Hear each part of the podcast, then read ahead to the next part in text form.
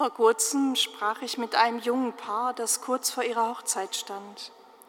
Im Erzählen über ihr Leben und Miteinander in der kleinen Familie sagte die Mutter, das Wichtigste für einen Menschen ist doch, dass er geliebt ist. Und daran musste ich wieder denken, als ich die heutige Lesung las aus dem 13. Kapitel des Römerbriefs.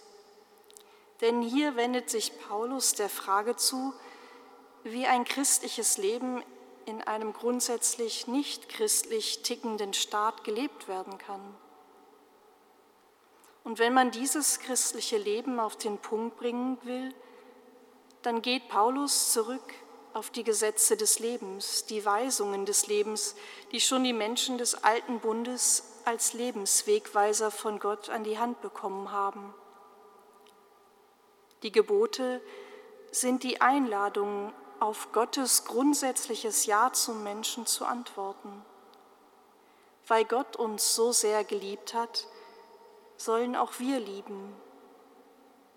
Das Gebot, das alle Gebote zusammenfasst. Liebe deinen Nächsten wie dich selbst.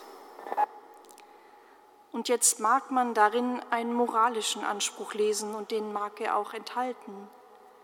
Aber ich möchte heute den Blick einmal auf die Erfahrung legen, die dem guten Handeln vorausgeht. Das Wichtigste für einen Menschen ist doch, dass er geliebt ist. Geliebt von Gott, komme was wolle, und geliebt von Menschen, weil wir der Mensch sind, der wir sind. Diese Erfahrungen können wir uns nicht selbst machen. Liebe nur in der Theorie geht nicht. Wer auf menschlicher Ebene erfährt, dass er geliebt ist, unbedingt angenommen ist, dass er aufgerichtet wird, wenn er fällt, der kann auch zaghaft tastend daran glauben, dass es einen Gott gibt, der so handelt und auf den ich mein Leben bauen kann. Das Wichtigste für einen Menschen ist doch, dass er geliebt ist. Wer sind in meinem Leben die Menschen und Beziehungen, in denen ich dieses Geliebtsein erfahren durfte und erfahren darf? Als Mensch geliebt zu sein, und zwar um meiner selbst willen, nicht weil ich etwas leiste, sondern weil ich bin. Geliebt zu sein als Grundton meines Lebens wenn Paulus von der Liebe spricht, dann spricht er von dieser selbstlosen Liebe, die in Gott vollkommen ist.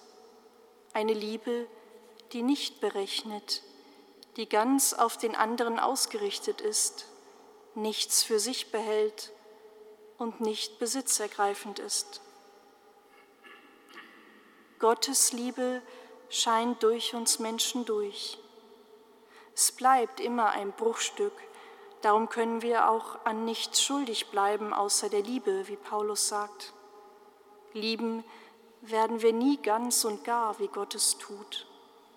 Aber wir können die Liebe mehren, wir können zurückschauen auf das, was wir in unserem Leben an Liebe erlebt haben.